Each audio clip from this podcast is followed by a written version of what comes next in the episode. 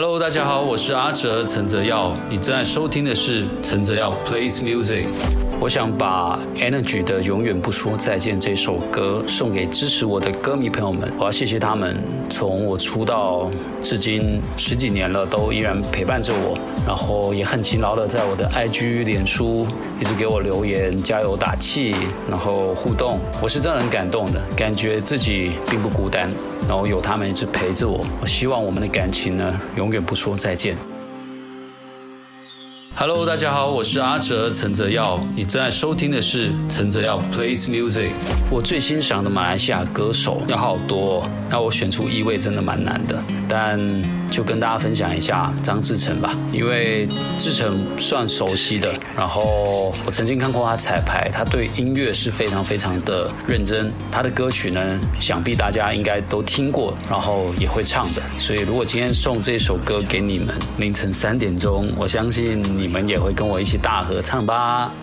！Hello，大家好，我是阿哲陈泽耀，你正在收听的是陈泽耀 Plays Music。自己看过最有感觉，或者是觉得最炫、最难忘的演唱会，最喜欢现场听他的那一首歌曲，哇！距离上次看演唱会真的蛮久了，因为疫情的影响。但是在我脑海里面挥之不散的话，应该就是张学友。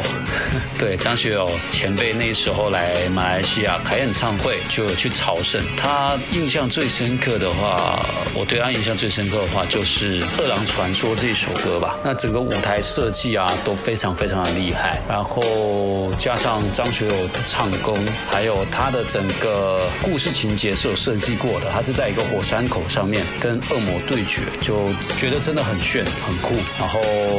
想说张学友大哥这个年纪了，然后还能唱还能跳，真的是让人感到很敬佩。对，真的要向他看齐。